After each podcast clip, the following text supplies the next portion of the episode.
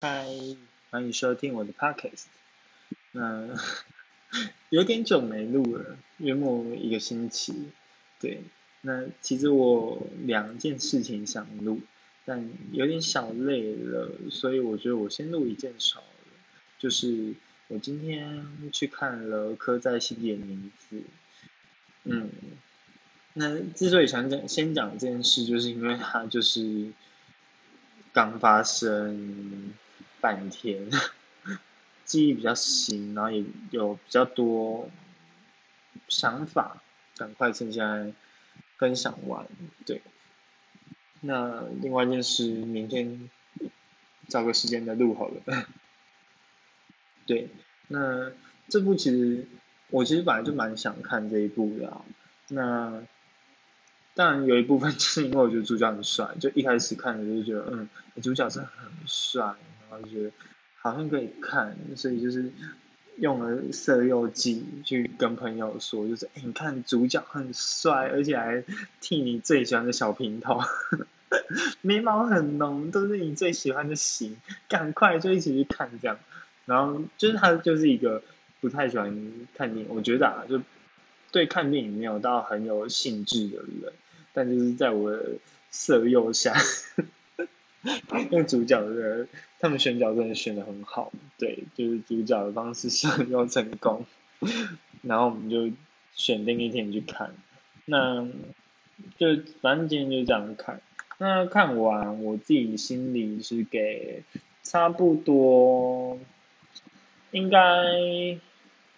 好，其实分数算不高，不算高也不算低的分数，差差不多七五到八十五之间。对，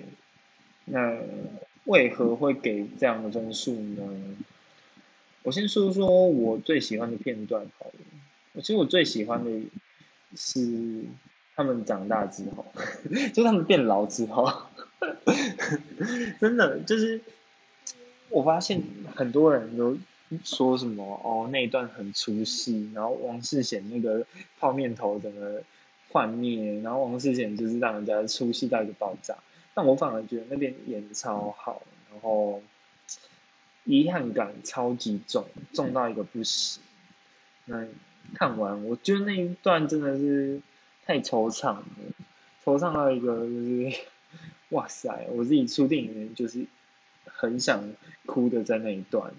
对，但好我没有哭，这部没有让我哭。我是一个哭点很低的人，但既然没有让我哭，就表示说，嗯，他分数就是没有让我到高，因为他没有力度没有进去。我觉得，嗯，那我为什么说没有进去？就是我有些朋友觉得他拍的很好，然后说他拍不好的人是因为。就是生错时代，太年轻，对那个时代没有太多的感触。对我有个三十岁的朋友就是这样讲，他就说他看的很有感触，像是那一些情节的安排啊，比如说那边等电话啊那一种。那其实我小时候也等过电话，但我不是等男朋友电话，我是就是在等同学电话，然后因为你就是跟他约好他什么时候会打来嘛。所以，就是电话号码也没有显示，但那个时间亮起来就一定是他，然后就赶快接这样子。那家里的电话也可以偷听，就以前那个时候确实可以。那所以我不能说我没有全然的没经历过，但解严那些事我是啊，就是没有经历过。对，可是我觉得不能因此就是说我们体会不深，我觉得我体会算深。对，然后另外有几点就是，嗯，因为我要讲什么？我好像是要讲我就是为何没有入戏的地方吗？就是我觉得有些地方太硬了，然后这样我觉得最大的问题就是剪接，对，就是它剪接的没有很顺，我觉得。真心觉得，因为就我觉得剪剪接到最后，它的叙事的方式就是很多零碎的小故事去拼起来。虽然说都是由阿汉去呃叙事，就是阿汉跟神父在谈话，然后然后谈话的过程里面就是一直穿插这些小故事，但就变很琐碎。不是说他叙他呈现的手法不对，就是他在剪接吧，剪接太生硬了一点，我觉得就是生硬到就是你突然之间换场景了，然后你在这一幕你本来应该要有的情绪就都不见了，或是你看着看着你看着这一幕的东西就突然没了的样子，然后。就好像他们那时候到马公嘛，马公港，就是阿汉他坐船去马公，然后从那个波迪也追到那里，然后他们在海边，然后就觉得就是海边那个景是 OK 的，然后可是突然之间就断掉，然后两个人就躺在那边，然后你就会，嗯，就等你这样想得到。发生什么事？就是他把他抓回来，然后两个纠缠一番，双双方都是累了，然后躺在那边虚脱。对，你当然想想得到这些画面，可是就觉得很硬，断的很硬，然后好像少了一点对话感，嗯，就诸如此类。然后它就是断着片段的小故事，甚至小故事还会断着更多的小故事。然后就觉得，嗯，剪接的手法好像可以再好一点吧，对。呃，另外一点就是，我觉得有一些桥段的配置我没有进去，像是阿汉打电话给重考的 Birdy，然后在电话里面播那首歌。嗯，我不是说那首歌不好听，其实我觉得还算蛮好听的，但就是那段我真的是有点小小的无法理解，然后我就出戏了，我就觉得哇塞，天哪，我真的快不行了，对，心里就呐喊，就不不要给我这样子，不要放歌，放了，好吧，然后我就出戏了。然后就虽然看他们痛哭，可是你也只能面无表情的看他们痛哭。对，然后出戏理由三跟电影无关，跟电影院有关，就电影院的观众，我真的很想杀人。我看电影看到很想杀人，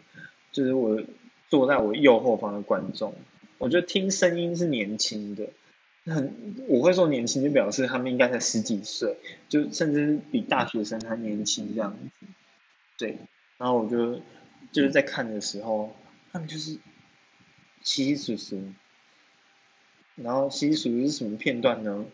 就是在有男男性行为或亲密行为的时候，然后我就很不爽，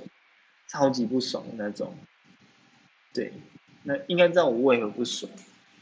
对我都已经讲到这样子，就是因为他们只在比如说 Birdy 自己爬上去阿汉的床，然后跟他揽着会啊，然后跟他揉来揉去啊，然后跟他有更多就是进一步的接触，或者他偷亲他那种时候，然后这种时候就会听到。右后方开始有点小声音，然后在那个什么阿汉在帮波迪打手枪的时候，我就觉得我就听到很明显的听到就是金酱米汤真的这样子，然后还有前面就是有接吻片段的时候，或者比较亲密片段的时候，我就听到很明显的听到，就他就说，哦，真的快看不下去，然后我就。超气的，就很想泼他冰水，你知道吗？然后就天哪，就是很想转头大骂，说你不知道这是一部同性恋的片吗？那你走进来看他笑，你看不惯你进来看他笑，你陪朋友进来看吗？你朋友不知道你恐同吗？就就是你看这个，你就是要做好心理准备。你恐同就算了，你既然进来看这部戏了，你就该做好准备去面对同性恋之男同志同男同性恋之间的任何亲密动作，就算他播剧片给你看也一样，你就是要做好准备。那我就觉得哇塞，就吵到我真的是这样，转过去猫他两拳，有够白目，白目到一个不行那一种，就很不 OK。然后我就觉得，让我整个就是没有办法成功的进到戏里面，真的是很罪该万死。对，那当然他就是卖那些。狗粮啊，嗯，我是觉得不是不 OK，对，就不是不 OK，就没什么，我我也吃，我也吃的很开心，就是主角也帅，然后我也很喜欢，对，但就是我觉得美中不足的地方就是没有拍出一些社会议题来，就他有提到一些社会议题，比如说在学校内对于同性恋的霸凌，那。还有，嗯，内化恐同哦，讲不要讲那么专业术语啊，就在认同过程或同性恋的发展过程中，他们认知到自己的身份，感受到那份孤独跟害怕，对我觉得他没有很成功的把它变成一件社会事件来，或者变成一件。很值得去探讨的事，反而就变成一个很悲伤的事而已。那他之所以悲伤，大家都知道，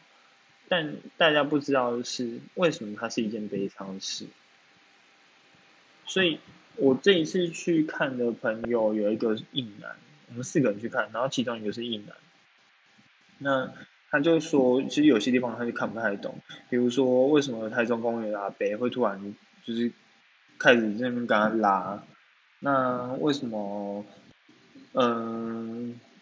就是他有很多的不懂，就是不懂那个阿北这样子，然后也不懂为什么他们，嗯，Birdy 会是这样的反应，对，就是何以要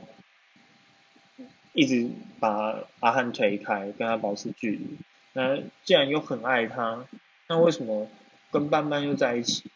那他到底是异性恋还是同性恋，还是什么恋？所以他就看不太懂这地方。那对我来说，其实就是我觉得蛮深刻的，蛮深切的，就是那个认同的过程。那要去找男性有一些性接触，然后要去。证实自己是异性恋，或者是努力的让自己像是个异性恋，以免掉进去那个永夜的王国。我觉得那个甘苦、那种痛，还有那种孤单，我真的能够体会。对，那也确实是很多同志会遇到的情形，所以我觉得他确实有拍出来，但能够对话的人太少了，就是我。认为他可惜的地方，就是他没有把它拍成一个社会议题，或者没有把它拍成一个要被正视的事情。对，但可能他确实有把它拍成一个要被正正视的事啊，但我还是觉得不太够，那个力道不太够。对，那我就觉得好吧，只能默默的叹息。就是，嗯，觉得很可惜啊，这地方。然后后来我就是跟同朋友聊过女生下午茶，就是聊说，就这部戏怎么样？那他就跟我说，他觉得不要对同志片有太多的期待。他说说，其实能够有同志片就已经很可贵了。那不要不要太逼台湾的同志片，我觉得好吧，这我能做些什么？他说是好看就好啊，你就把它想成好看就好了，就其他就不要要求那么多。对，我觉得嗯是。然后他有给一个蛮精辟的见解啊，就是好莱坞模式，嗯的同性恋爱情，对，就其实很多的好莱坞爱情片都是这样子啊。那不管是不是同志，就是都有一个类似的过程，对，所以我才我自己才会觉得他美中不足的地方，就是他社会议题的力量没有带进去，他没有把那个。力量渲染出来，让大家有一个强烈的反思，对。然后我现在看完到现在，其实我也是惆怅的。那惆怅的就是因为真的太遗憾了吧？嗯，那我自己的生命经验里面，就是充满着没有像他们这样，没有像。嗯，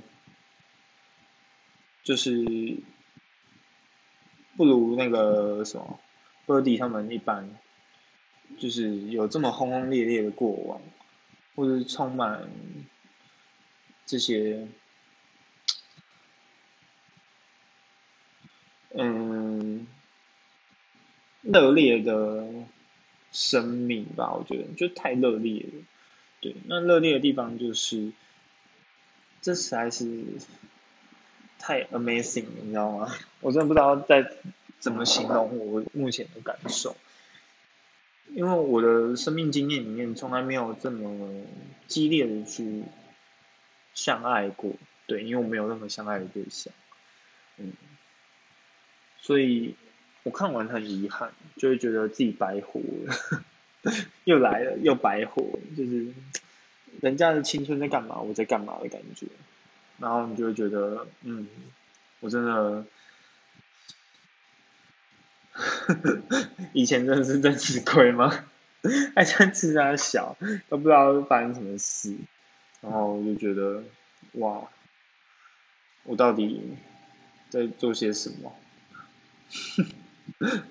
这就是我觉得看得很惆怅的地方啊。那另外。我觉得也惆怅的地方，就是因为我自己看了，觉得对 Birdy 很气，然后觉得他何为何没有办法好好的面对他自己的情感？那当然我也知道我这个问题的答案是什么，对啊，这也不太需要去回答吧，嗯，我我要讲一定讲很多啊，然后就觉得好吧。最后只能总归一句，好吧，有点小悲哀。然后我就觉得，嗯，我真的白活了。我很常跟朋友说，再怎么样我也是担得起“敢爱敢恨”四个字，很自恋，你知道吗？就是讲什么“敢爱敢恨”，但我真的很常这样讲，就讲说再怎么样“敢爱敢恨”四个字我也是担得起的，或者我也。我也是可以的，我我是敢爱敢恨的人，然后我既然爱得起，我也恨得下，像这种鬼话，对，那然后很常用那个华妃来自居，年世兰，对，就是敢爱敢恨。那我大学、高中的过往，高中那一段意难忘，其实就是让我想了很多，对。想很多，就是我是怎么爱他的，我又是怎么恨他的，对那样的爱跟恨，其实给了我很多东西。我觉得，那这些东西也包含说，我是怎么去，嗯，去爱我自己的吧，对。我觉得啊，就是有一些是爱我自己的部分，嗯，那我记得我之前那一篇 podcast 就有提到，那所以我看完就是觉得很感慨啦，嗯，很多时候我会希望主角啊可以好好的爱自己，对，不要再为了一个不值得的人这样子也不是不值得，因为其实对 Birdy 也不是一个不值得的人，只是他就是没有办法好好面对自己，所以那个相爱就变得很纠结，两个人一直，我看着好想做家族治疗，对，他们做婚姻治疗，他们做伴侣治疗，但另外一部分就是我觉得，天哪，我真的有点鼻。突然鼻酸起来，就是我真的想做的治疗，就是学校的治疗、系统的治疗，对。然后还有一个演很好就是王彩华，他戏份真的少，可是真的演的很好，对。好，我现在有点小酸泪，但他演的真的好。嗯，母亲的担心跟母亲的接纳，都演的非常的有感觉，嗯，那。也充满着各种，嗯，恐慌，就是当面对到孩子可能是同性恋的时候，他的恐慌，对，那我觉得很正常啊，呃，不是很正常，就是他演的很好，他的恐慌就是直接放在言语里面，他不停的强调他的孩子是好朋友、好兄弟、好朋友、好兄弟。对，那所以就看了就是也很心疼，是。然后我跟女生下午讨讨论的时候，她说她就最好看的是龙少华，龙少打人的时候，他说天呐，龙少华加油，好会打！哎，那个场景很流畅，他一讲我才发现，觉得哎，真的真的很流畅，就是那个画面哦，很。戏剧性很强，然后就觉得嗯，真的，对，好，就其实哎，这样是不是很草草结束？但真的就我觉得看完就是最后那个遗憾感很重，对他们可以不用出来唱歌，我觉得反而有点小出息，对，但也没有到难看，对，就是那一段我觉得可以是可以的，对。但有些东西可以再修的感觉，嗯，但我不会就刷好。然后，当然他如果之后在 Netflix 上面有出现的话，我可能会再看一次。对，那我觉得整体而言就是七十五到八十五分吧。对我目前给到，如果用我自己的评分标准看的话，真爱每一天 About Time，我就是给到有九十五。然后经济效应我也是给到九十五的，对，然后所以用这个来当一个标准的话，他们的分数已经算高了，七五到八五之间，就算个八十分吧，就已经算不错了，对，但不错，这八十分里面的有个十分左右，就是颜值真的高啦，就是演员挑的好。但我觉得阿汉的演技真的也不错，对，因为阿汉他就是有把他的那一份孤单演出来，还有那一份疑惑、忧虑，然后徘徊，对自己感情的徘徊到接纳都演出来，就是那个陈浩森，然后 Birdy 的话，就是我真的是有点没办法接受他那么讨厌，就那后面那里在有点讨厌，对。然后我最爱的一个东西就是晚安。其实我现在讲晚安，我也，哦天呐，嘴哽咽。就讲到晚安，我直接想哭。就是你一听懂他的那个暗喻的时候，虽然是那个女生跟他讲的，可是你最后也会发现说，其实，好，热气球那边我就不多讲了。但我只是觉得说，嗯，我很吃这种暗语梗，你知道吗？我不知道大家有没有听过那个类似爱情这个 BL，然后它里面其实就有一个暗语梗，我就是听到暗语梗，我真的是超级喜欢。这边敲密码，就只有你们两个人才专属的，你们才知道的那个那个密码，那我就觉得哇塞，那除了浪漫以外，更多的就是整个世界仿佛只剩你们两个。透过一个暗语，然后这个世界就剩你们两个在讲话而已。那这两个人瞬间变成一个最完美的爱，有够浪漫。天哪，我在室内，我觉得讲到这，我就觉得很想哭，就是因为这也是我自己很喜欢的啦，就是也期望我未来的男朋友也可以这样。对，但我现在没有，但我我现在哭的就只有我觉得很很喜欢那个晚安而已。对，就是哇，那个安语感真的是太厉害了。那我刚刚一讲到暗语，我又想到另外一个，就是我朋友他。就是在跟我讨论热气球，他说热气球他是放给陈浩森看，就是给阿汉看的。然后我其实那时候在电影院，我想的是那是放给学妹看的，因为我看到阿汉是生气的跑掉，因为他就说，所以你跟我讲的大惊喜是这个，然后他就想说干，我昨天晚上整夜没睡，陪你那边弄一个热气球。结果我以为是你在爽的，就是你觉得很开心的事情，所以我也甘愿陪你爽。但没想到你最后是拿去爬气大，我就是超级火大，所以我当下我也是很感受到阿汉演的那个火大。然后我后后来我朋友就跟我说，他是在跟阿汉说，我就说嗯没错，因为他就是说他那一段台词好像说什么嗯，你你知道我给你打的那个。扣机的那个号码，然后他说：“对啊，我去查他意思，所以他那个其实应该是写给阿汉的，那个晚那个晚安应该是写给阿汉，可是阿汉当下没有理解，当然我当下也没有理解啊，可是我也能理解一件事情，就是阿汉他放那个热气球的的那一个矛盾跟不明灰色地带，因为全世界都觉得他是写给。”那个斑斑的，写给女生的，那所以他可以放这个热气球放在心安理得，因为他是异性恋，所以就算他被记过，被留校查看，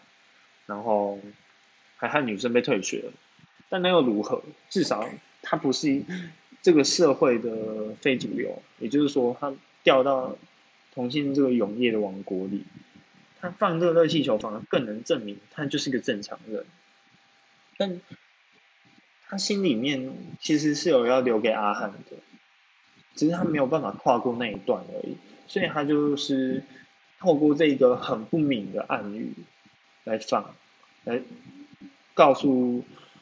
班班说他对他有那一点爱，但也希望陈浩生呃阿汉可以看见这一份，他也懂得这一份暗语，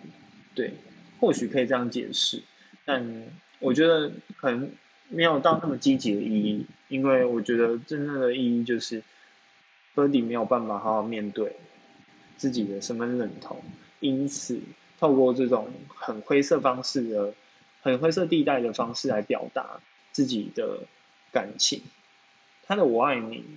是同时对着两个人说的，又或者是他就是说出来了，但他既不敢承认他爱的。人人是阿汉，也不敢说他就是专大专门把这个大惊喜送给他，所以只能还是只能